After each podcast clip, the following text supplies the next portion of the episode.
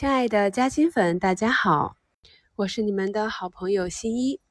前几天有嘉兴粉提问：新代码是什么？新代码的代码是七二六五九九。那它呢是天合配债，就是上市公司天合光能发出的股转债的配债。那今天新一就来带大家了解一下什么是配债。配债是上市公司在公开交易市场中发行债券的融资行为。配债的债啊，一般是股票可转债，上市公司会优先向持股股东配售可转债。如果投资者持有这家公司的股票，就可以获得购买该上市公司可转债的优先权。那具体应该如何参与配债呢？当您的证券账户显示配债，如果觉得该股后期走势比较好的话，可以直接申购。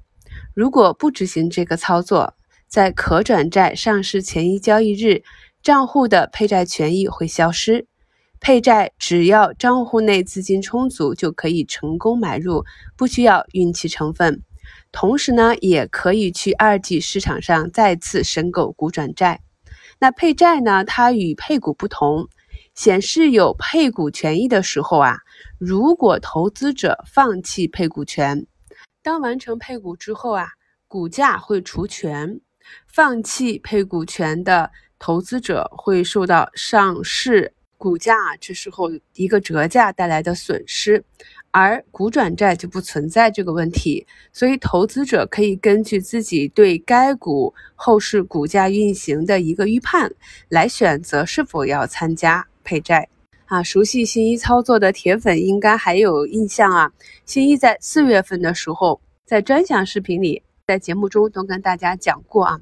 那我在二级市场上买入东方财富，同时去购买它的配售可转债。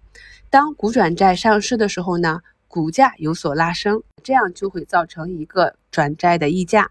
因为我们知道啊，大股东他们手里的股票是更多的，所以他们也会参加股转债的配售。而正股股价上涨的时候，股转债就有溢价，那大股东就可以在二级市场上减持股转债，造成一个股债双收的这样一个低风险套利行为。那想要进行股转债的套利有很多方法。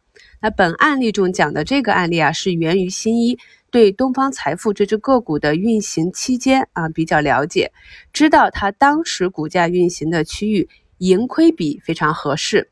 那类似这样的套现方法，在比较熟悉的个股中啊，我也做过几次。股票可转债的交易规则及套利方法相对复杂。新一会在后面的节目中跟大家详细的介绍。